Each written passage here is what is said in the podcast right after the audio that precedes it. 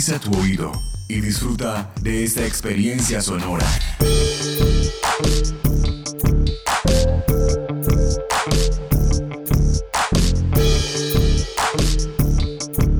Este es un podcast UN Radio.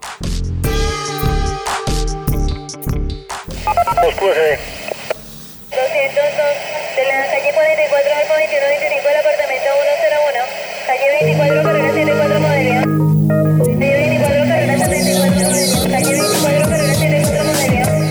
Relatos de gobierno urbano. Hay de varios precios, patrón, de 6, de 7, de 8. Hay de varios precios. Relatos de gobierno urbano. La ciudad contada por sus protagonistas.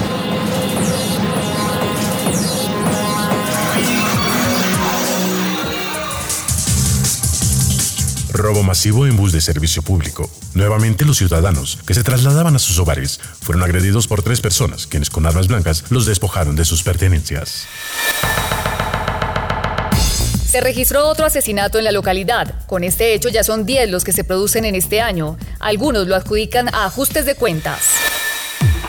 La comunidad se queja porque en la noche no pueden pasar por el parque. Los ladrones aprovechan el poco alumbrado. Aumentan los hurtos de bicicletas y celulares. La administración local anuncia más planes para reducir esta cifra.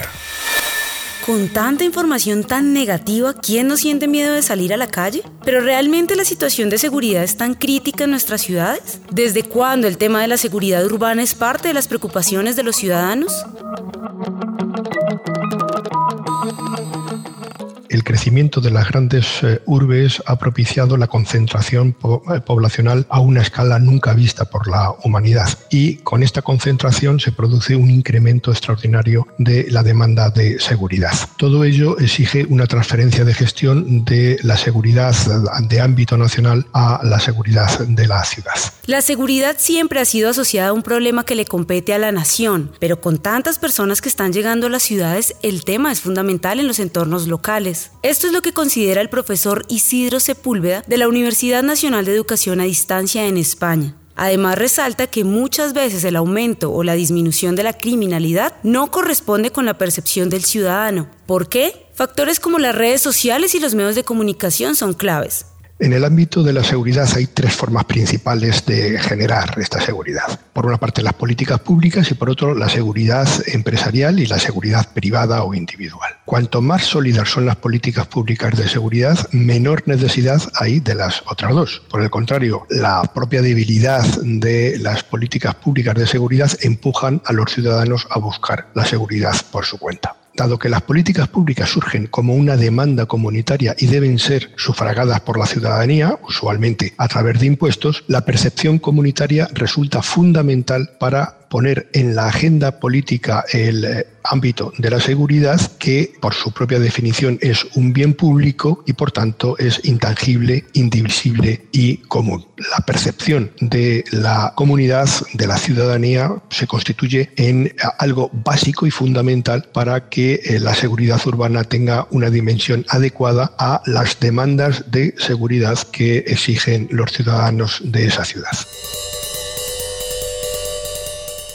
Claro, y nuestro país no es ajeno a esta realidad. De hecho, es un tema recurrente en los medios, entre políticos y ciudadanos. Lamentablemente, muchas veces solo se relaciona con aspectos negativos. Asociar la seguridad urbana al número de policías es la forma más sencilla y más tradicional de resolver el tema de la seguridad urbana. No se tiene en cuenta el destino de los objetos robados porque eso implicaría empezar a acusar a los ciudadanos de complicidad con el delito. No se tiene en cuenta el tema de las nuevas tecnologías porque eso está un poco por fuera del radar de la comprensión normal de los ciudadanos. Por lo tanto, lo más sencillo para los políticos es anunciar que van a aumentar el pie de fuerza y como forma de solucionar la criminalidad, la inseguridad urbana. Es una forma muy fácil de tratar el tema de la inseguridad.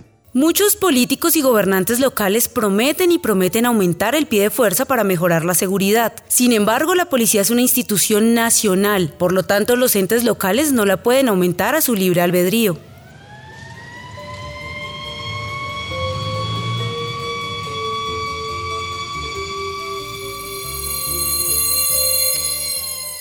Muchas veces los problemas no están relacionados con la falta de uniformados, como lo evidencia el profesor Fabio Zambrano, coordinador de la maestría en gobierno urbano del Instituto de Estudios Urbanos de la Universidad Nacional de Colombia, sede Bogotá. Pero la seguridad sí es una forma de medir la gestión de los gobernantes. La seguridad urbana es un tema que se ha convertido en un termómetro fundamental para medir la gestión de los gobernantes. Y esto en buena parte es resultado de la mayor publicidad, la mayor democratización de la información que ha habido en las últimas décadas. Por lo tanto, un indicador fundamental de la gestión de un gobernante es el número de homicidios por cada 100.000 habitantes, por una parte, y por otra, el aumento del el robo cotidiano que se sucede en las ciudades. Pero eso también tiene mucho que ver con la creación y la construcción del miedo resultante de la proliferación de programas de televisión o en los noticieros de televisión de los anuncios que hay eh, sobre los robos. Es decir, la construcción del miedo se ha convertido en un elemento fundamental de la gestión pública. Según la encuesta de convivencia y seguridad ciudadana realizada por el Departamento Administrativo Nacional de Estadística DANE, el 84% de las personas se sienten inseguras en Bogotá.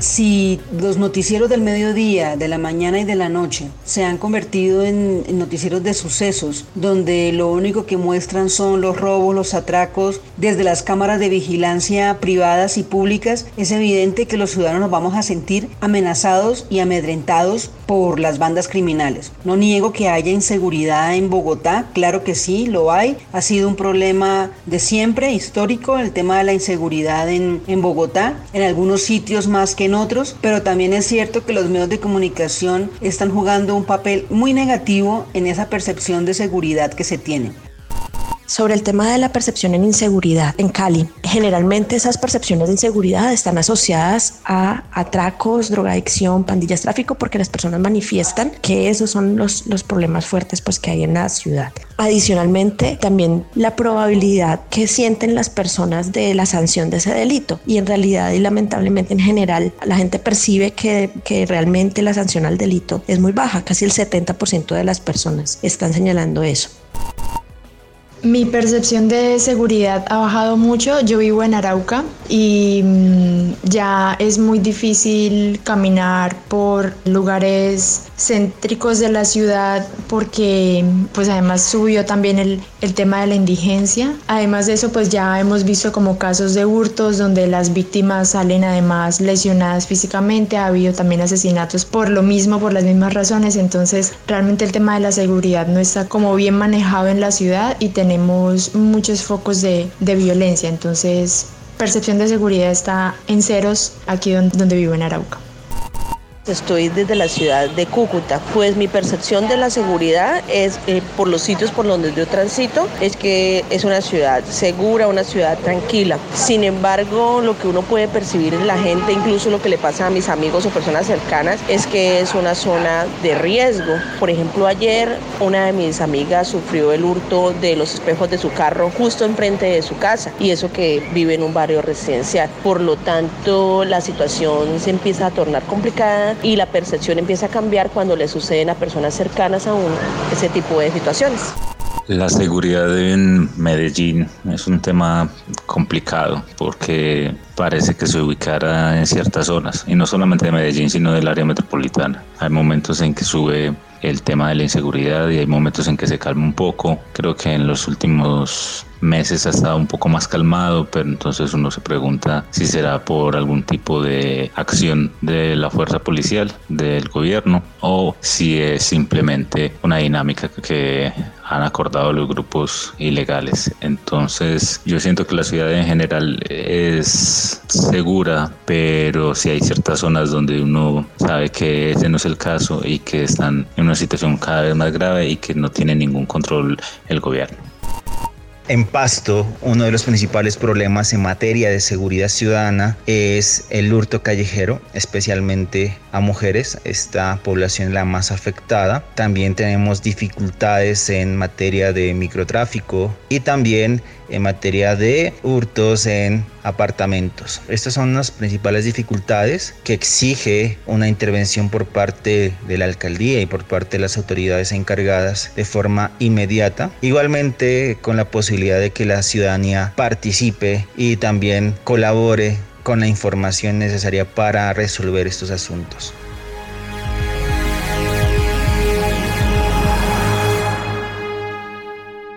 La percepción es un tema muy importante. Muchos sienten que los lugares que habitan son inseguros, pero ¿esa cifra es igual al número de denuncias o de delitos cometidos? En Bogotá el delito ha aumentado en cuanto al tema de hurto a personas, eh, por ejemplo el tema de hurto en Transmilenio, un tema de delitos contra la propiedad, pero no lo ha hecho en la proporción en la que pareciese que lo hubiera hecho si se compara, por ejemplo, del año 2016 en adelante con el año 2016 hacia atrás. Junto con Cartagena, Bogotá es la ciudad donde más inseguros se sienten sus habitantes, como lo afirma Jorge Mantilla, miembro del Grupo de Investigación de Seguridad y Defensa de la Universidad Nacional de Colombia. ¿Pero realmente vivimos en una ciudad tan peligrosa? Lo que tiene que ver con los datos en materia de seguridad ciudadana, hubo dos transformaciones importantes en el 2016. En primer lugar, la unificación de los datos de policía en la base CIETCO y los datos del sistema penal acusatorio del SPOA de la Fiscalía General de la Nación. Y el segundo cambio fue la implementación del aplicativo de denuncia virtual que se llama A Denunciar.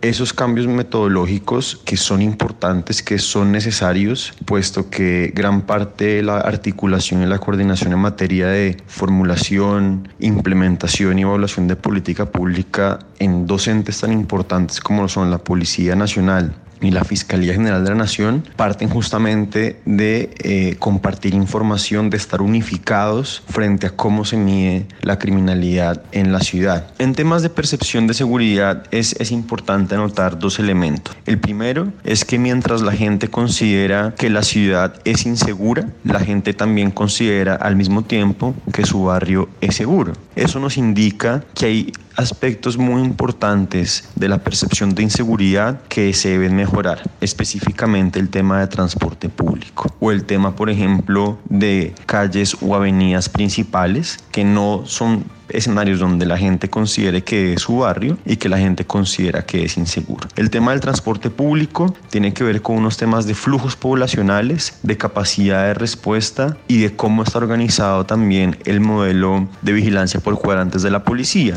¿A qué me refiero? Si Transmilenio moviliza 2 millones de personas al día, por ejemplo, Transmilenio debería tener un servicio de policía acorde con el número de personas que se movilizan en determinadas horas en ese transporte público. Hay unos temas en transporte público que tienen que ver con cultura ciudadana. Por ejemplo, el tema de colados afecta enormemente la percepción de inseguridad. El tema de lo, lo estrecho que va la gente, lo amontonadas que van las personas tanto en los buses como en las estaciones, que se prestan para delitos como el cosquilleo o como por ejemplo en el tema de mujeres de acoso. Todo esto impacta la percepción de inseguridad de Transmilenio y son temas que hay que abordar desde distintos, digamos, portafolios de estrategias. En general, la percepción de, seguridad e inseguridad en Bogotá se ha mantenido estable en el tema de ciudad. La percepción de seguridad en el barrio ha incrementado, la gente se siente más segura en el barrio y ahí es muy importante todo lo que tiene que ver con prevención del delito, con temas encaminados hacia la cohesión social, hacia el control social informal, mm, las organizaciones comunitarias o digamos participativas que trabajan en temas de seguridad como los consejos locales de seguridad, las juntas zonales de seguridad, los frentes de seguridad e iniciativas que digamos estén encaminadas a fortalecer el tejido social y temas, reitero, de control social informal.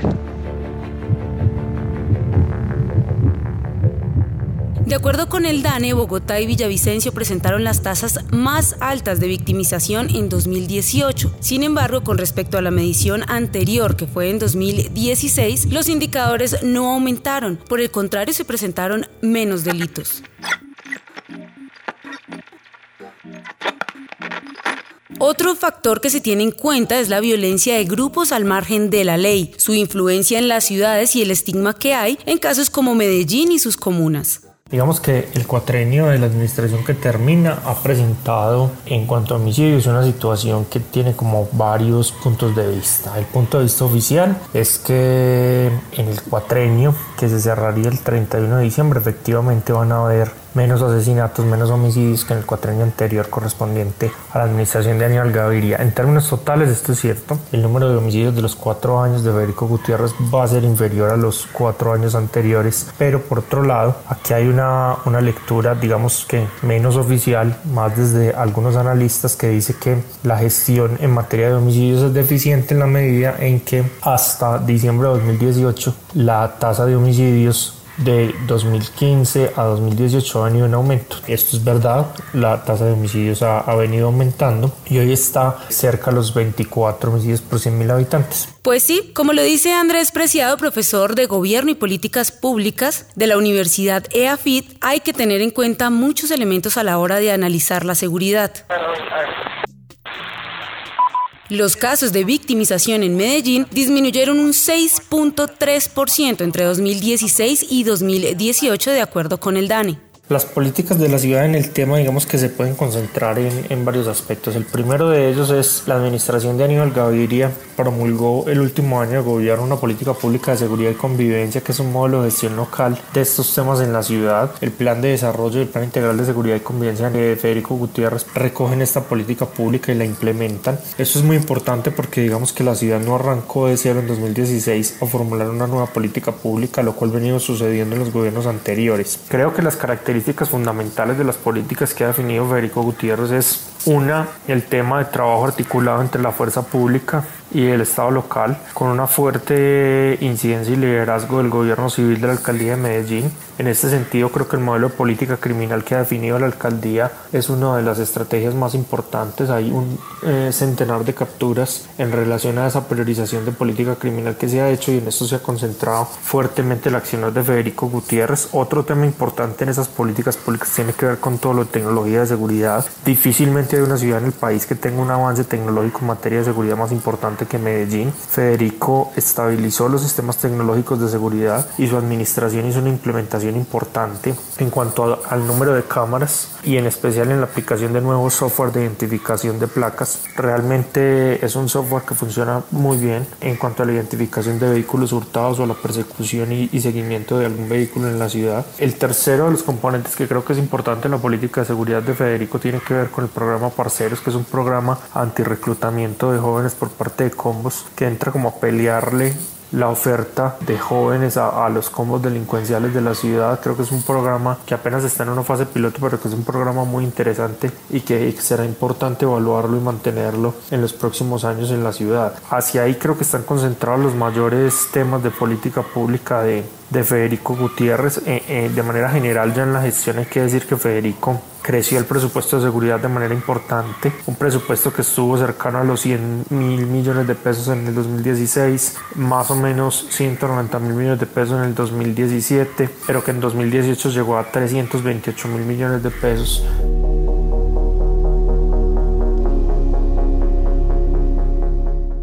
Ahora miremos un tercer caso, Cali. Es muy común escuchar en las noticias referencias a hurtos, delincuencia común y ahora las personas que desaparecen y luego las hallan muertas. Cali tiene una historia compleja debido a la actuación de dos carteles, el cartel de Cali y el cartel del norte del Valle, que convirtieron a la ciudad en un, en un escenario de dinámicas muy violentas. Cali es un escenario receptor de olas de migración desde varios territorios del Pacífico que han sido gravemente afectados por el conflicto. Esas dos cosas han hecho que en Cali el homicidio y, digamos que la violencia también interpersonal sean un grave problema de política pública. Infortunadamente, Cali sí ha tenido una variación negativa entre 2016 y 2018, pues la victimización aumentó 6,6% según el DANE. Alberto Sánchez, asesor de la Secretaría de Seguridad de Cali, examinó esta situación y planteó los retos que se tienen en la materia.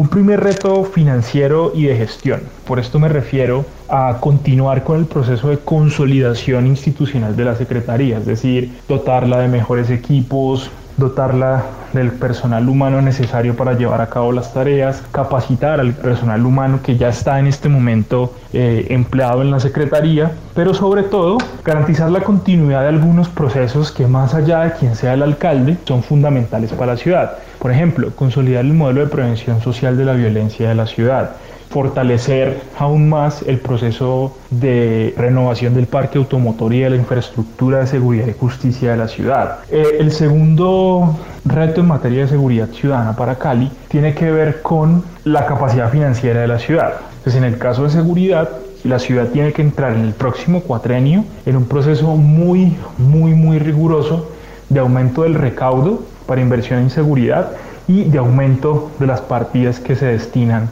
para el fortalecimiento de la seguridad y la justicia en Cali. Entonces, hay unos retos de orden operativo.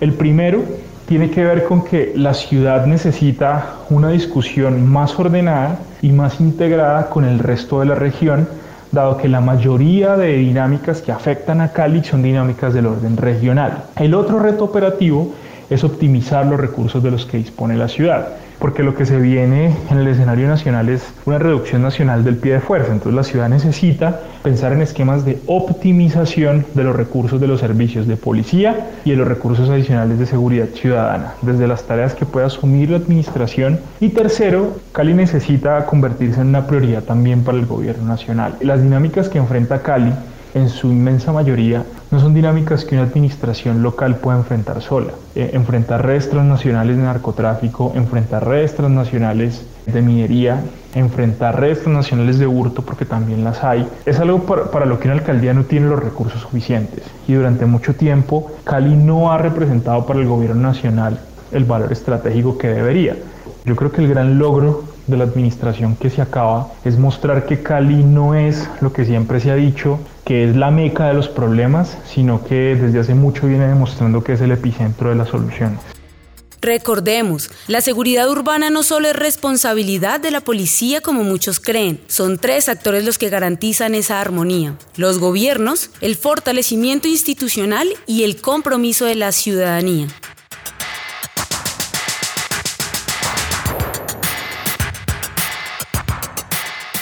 En Colombia se está produciendo un efecto contrario a lo que está sucediendo en América Latina. Hubo una disminución de la criminalidad en los últimos 30 años. Como dice el profesor Fabio Zambrano, hay una descentralización de la criminalidad en las grandes ciudades. Este delito está disminuyendo, pero en las intermedias y pequeñas ciudades está en aumento. Este es el caso de Cúcuta y Tumaco.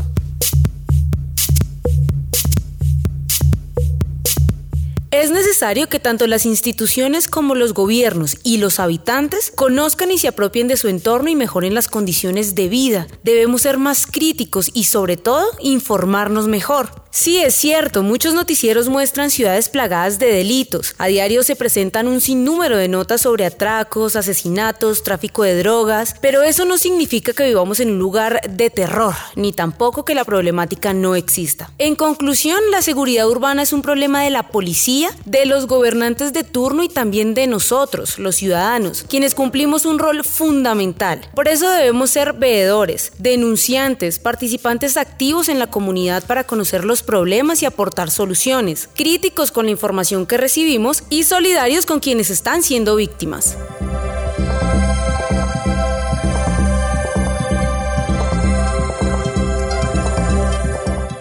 Este podcast contó con la dirección de Miguel Silva Moyano, profesor de la Universidad Nacional de Colombia, la producción periodística de Claudia Sánchez y Milton Medina, la locución de Paola Medellín y la producción sonora de Edgar Huasca.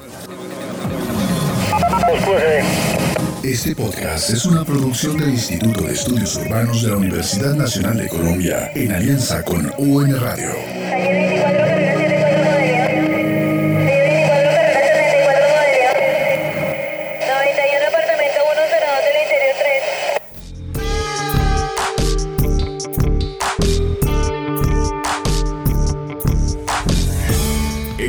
Y otros podcasts en nuestro sitio web unradio.unal.edu.co.